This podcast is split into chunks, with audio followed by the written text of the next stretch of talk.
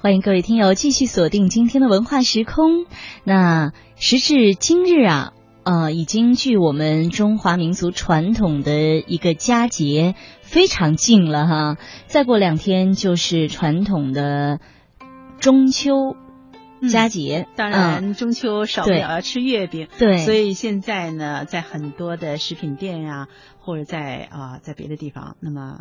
啊，就是买月饼的人是特别多。对，我觉得现在嗯，很多人对于传统佳节的认知都和食物联系起来。比如说，我们会记得月饼就是中秋节要到了，元宵就是元宵呃 元宵节要到了。那吃饺子呢，也有特殊的一些节庆，好像。食物成为了传统佳节的一些特殊的标签。那今天呢，我们也来讲一讲关于中秋节的一些特殊的标签。嗯，是啊，我们不但是啊吃这种。啊，时尚的这种时节令性的这样的食品，那么我们还应该了解一下这些啊这些中国的这些传统佳节它的由来以及它的意义。对，那接下来的节目当中呢，我们就要为大家播放的是由宝木播讲的有趣的中秋传说，也欢迎你能够锁定频率持续收听《天下奇谈》，宝木为您讲述有趣的。中秋传说。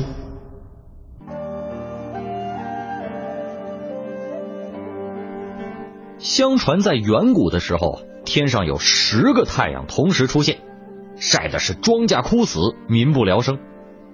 那么这个时候呢，有一个叫做后羿的英雄，力大无穷，很是同情这些受苦的百姓，于是就登上昆仑山顶，运足神力，拉开神弓。一口气儿啊，就射下来九个太阳，并且严令最后一个太阳按时起落，为民造福。于是后羿就受到了老百姓的尊敬和爱戴。另外呢，还娶了一个美丽善良的妻子，就是嫦娥。据说后羿是到山中狩猎的时候，在一棵月桂树下遇到的嫦娥，这两个人呀，就以月桂树为盟，结为夫妻。后羿除了传艺狩猎以外，终日和妻子待在一起，人们都很羡慕这对郎才女貌的恩爱夫妻。后来的日子里呢，不少志士慕名前来投师学艺，这其中啊，就有一个心术不正的彭蒙跟着混了进来。有一天，后羿到昆仑山访友求道，碰巧啊遇到了由此经过的王母娘娘。就向王母娘娘求得一包不死之药，听说服下这种药能够立刻升天成仙。然而后羿啊不舍得撇下妻子，只好暂时把这不死之药交给嫦娥珍藏。嫦娥啊就把这药藏到了梳妆台的百宝匣里，没想到就被这小人彭蒙给看着了。彭蒙就想偷吃不死药，自己成仙。三天之后，后羿率众徒外出狩猎，心怀鬼胎的彭蒙假装生病留了下来。等后羿带领众人走后不久，这个彭蒙啊手持宝剑闯入内宅后院，威逼嫦娥交出不死药。嫦娥一个弱女子，怎么能是他的对手呢？危急之时是当机立断，转身打开百宝匣，拿出不死药，一口就给吞了下去。嫦娥吞下不死药，身子立刻飘离地面，冲出窗口，向天上飞去。由于嫦娥时常牵挂着丈夫，便飞落到离人间最近的月亮上，成为了仙子。到了傍晚，后羿回到家，侍女们哭诉了白天发生的事情。后羿是既惊又怒，抽出宝剑就去杀这恶徒。这彭蒙也不傻呀。早早的就逃走了，后羿气的是顿足捶胸，悲痛欲绝，仰望着夜空，呼唤着爱妻的名字。这个时候，他惊奇的发现，今天的月亮是格外的皎洁明亮，而且有一个晃动的身影，酷似嫦娥。他就拼命的朝月亮追了过去。可是他追三步，月亮就退三步；他退三步，月亮就进三步。无论怎样。也追不到跟前，后羿无可奈何，又十分的思念妻子，只好派人到嫦娥最喜爱的后花园里摆上香案，放上他平时最爱吃的蜜食鲜果，遥祭在月宫里眷恋着自己的嫦娥。百姓们闻知嫦娥奔月成仙的消息以后，纷纷也在月下摆设香案，向善良的嫦娥祈求吉祥平安。从此，中秋节拜月的风俗就在民间传开了。不过呀，也有另外的传说版本，说这嫦娥偷吃了丈夫的仙丹，飞到月宫，但是琼楼玉宇，高处不胜寒。嫦娥向丈夫倾诉懊悔之后，又说。明天乃月圆之后，你用面粉做完，团团如圆月形状，放在屋子的西北方向，然后再连续呼唤我的名字。三更时分，我就可以回家来了。所谓嫦娥应悔偷灵药，碧海青天夜夜心，正是嫦娥倍感孤寂之心情的写照。第二天。这后羿啊，果然照妻子的吩咐去做了，而嫦娥也果真由月中飞回，夫妻重圆。所以中秋节做月饼供嫦娥的风俗也由此形成了。可是这广寒宫里边啊，终日是寂寥难耐，嫦娥于是就催促吴刚砍伐桂树，让玉兔捣药，想配成飞升之药，好早日回到人间与丈夫团聚。也正因为如此，才有了吴刚伐桂的另一个传说故事。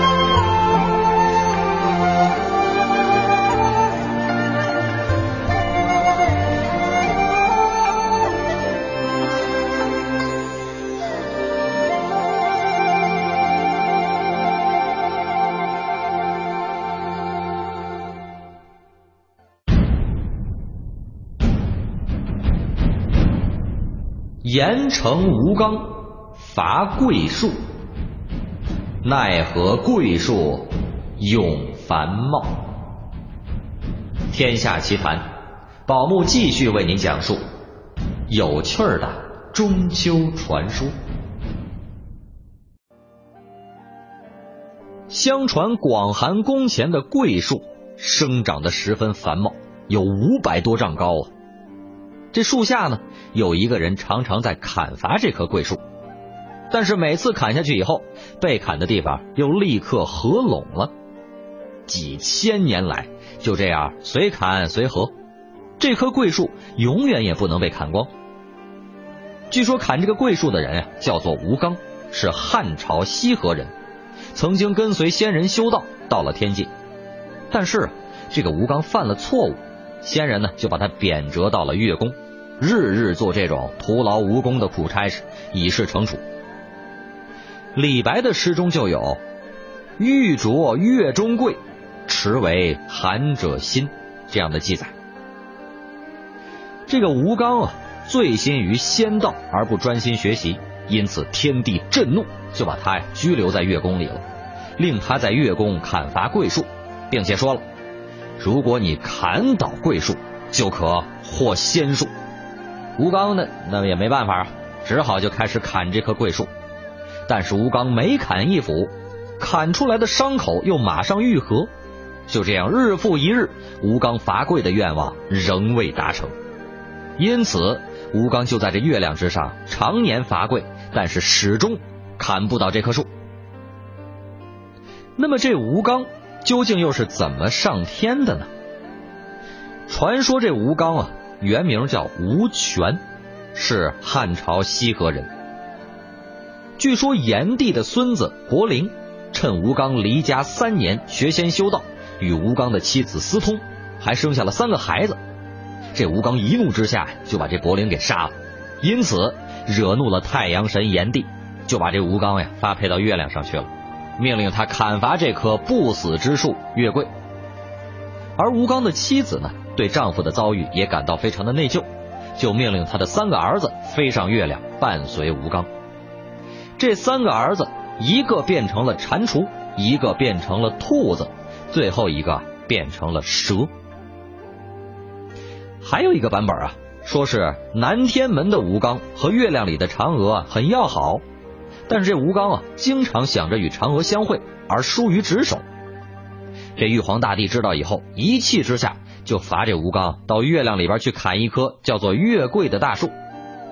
如果这吴刚不砍光这棵月桂树，就不能重返南天门，也就不能和嫦娥相会了。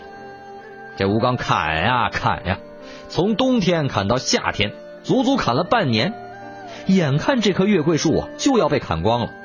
玉皇大帝却派一只乌鸦来到月桂树旁，唰的一声，把吴刚挂在树上的衣服给叼走了。吴刚一看，心说话：“你你你怎么个意思？”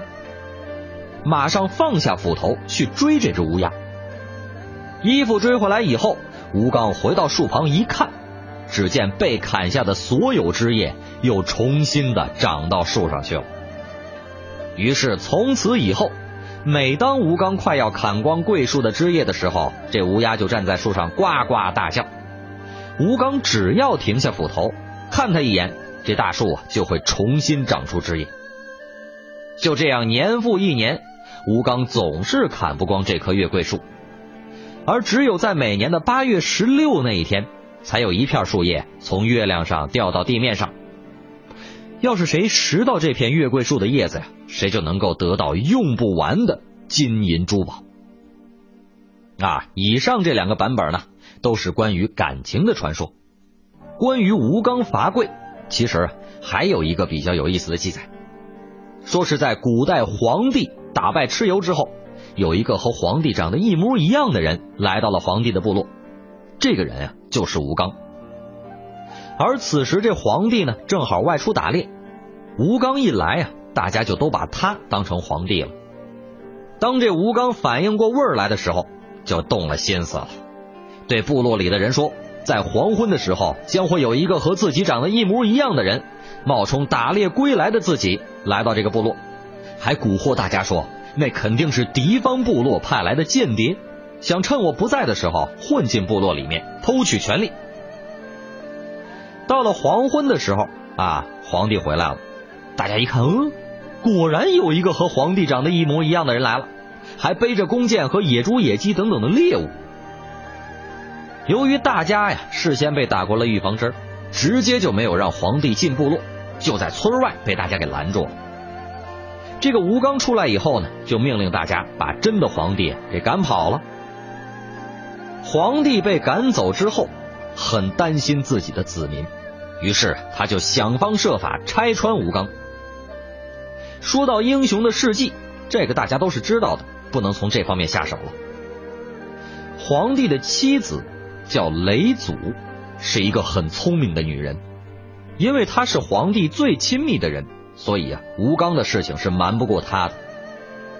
当他知道吴刚是假皇帝的时候，没吭声，啊，在暗中观察。几天下来，他发现这吴刚在智慧、能力和生活方面跟这皇帝还真像，但是皇帝的专属神兵轩辕剑。这吴刚呀，却从来只是看看或者是抚摸一下，从来没见他真正的拿起过。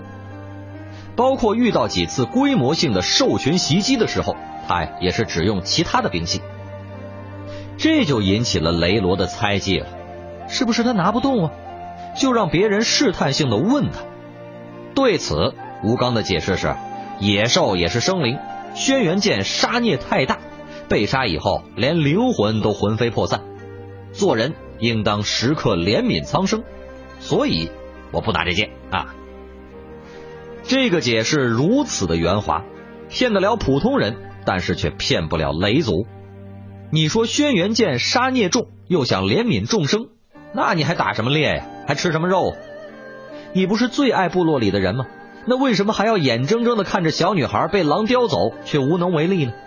如果用轩辕剑，连出手都不用。就可以震慑万兽匍匐，到底是为什么呢？因为它是假的呀。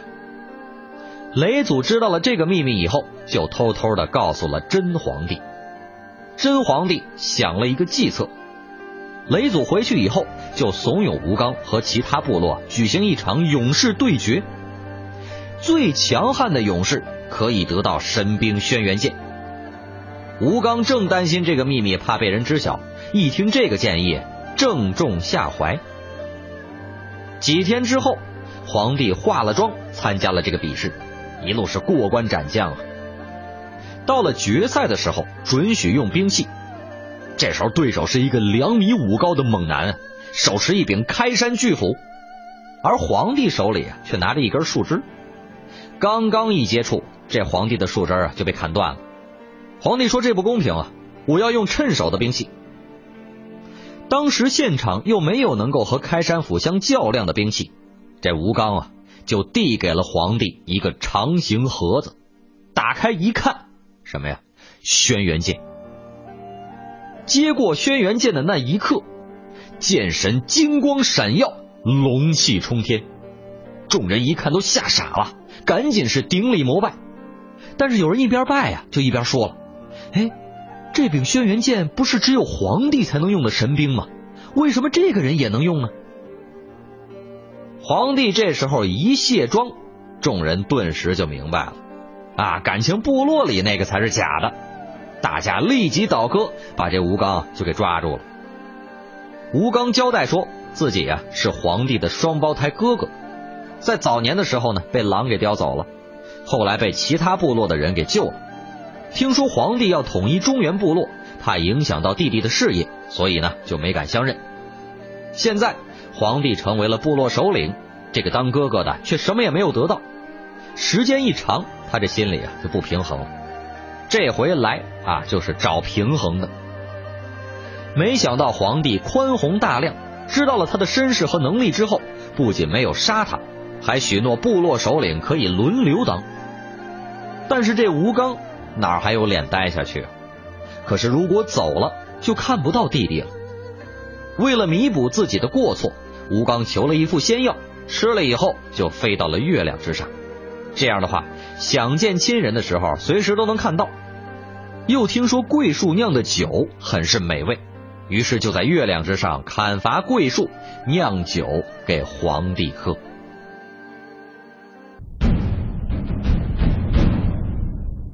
善良玉兔飞月宫，化身兔爷救百姓。宝木继续为您讲述有趣的中秋传说。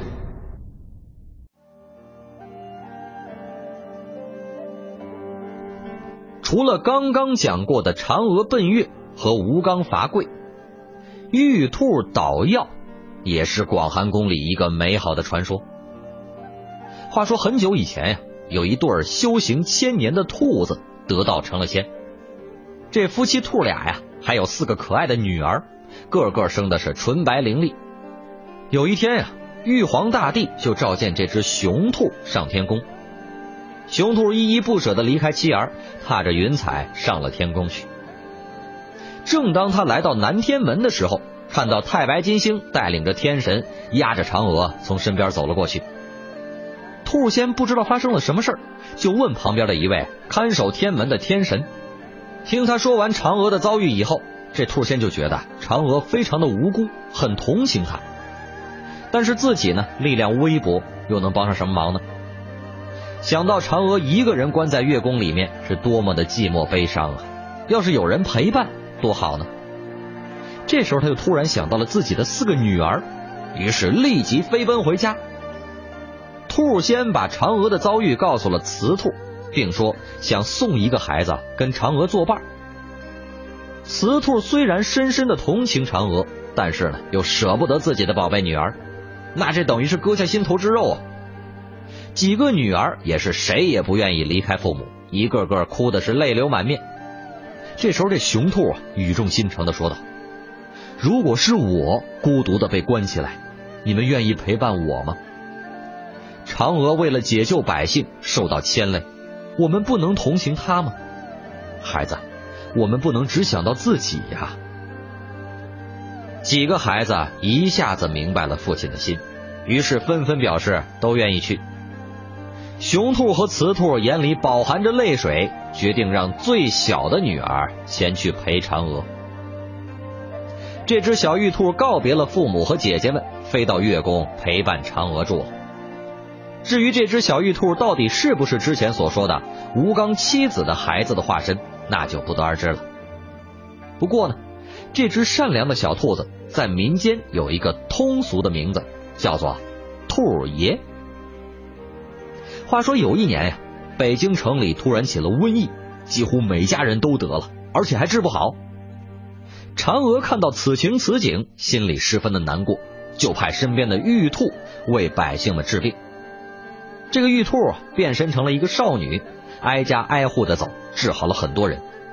人们为了感谢玉兔，于是纷纷送东西给她。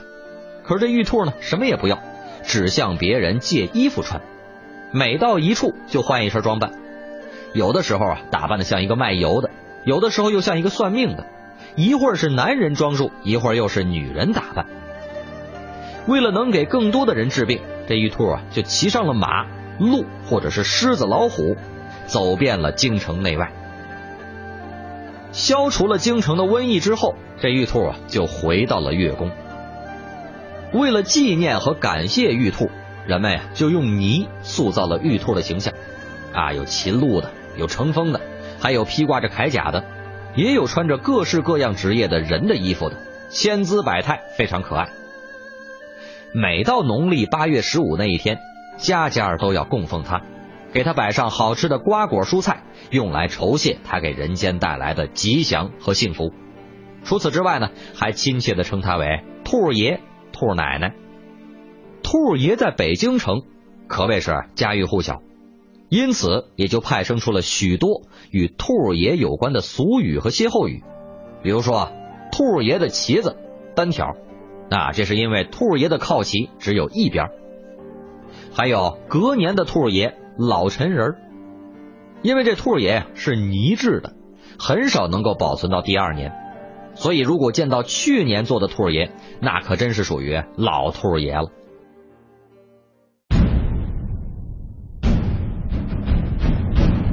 月饼起义好典故，美满团圆中秋节。宝木继续为您讲述有趣的中秋传说。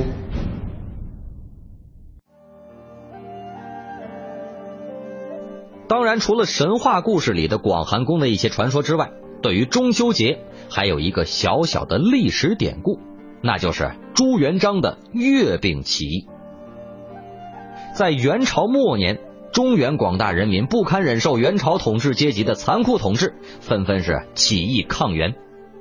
朱元璋联合各路反抗力量准备起义，但是朝廷官兵搜查的十分严密，传递消息十分困难。这个时候，军师刘伯温就想出了一条计策，命令属下把藏有八月十五夜起义的纸条塞入饼子里面，再派人分头传送到各地起义军中，通知他们在八月十五日晚上起义响应。到了起义的那天，各路义军是一齐响应，起义军如星火燎原，很快徐达就攻下了元大都，起义成功了。消息传来。朱元璋高兴的连忙下了口谕，在即将来临的中秋节，让全体将士与民同乐，并且将当年起兵时秘密传递信息的月饼，作为节令糕点赏赐群臣。从这以后，月饼制作是越发的精细，品种也更多，大者如圆盘，成为馈赠的佳品。以后中秋吃月饼的习俗就在民间流传开来了。如此看来。中秋节的典故实在是有很多，满月团圆也蕴含了人们对中秋的美好期许。在节目的最后，祝大家中秋节快乐！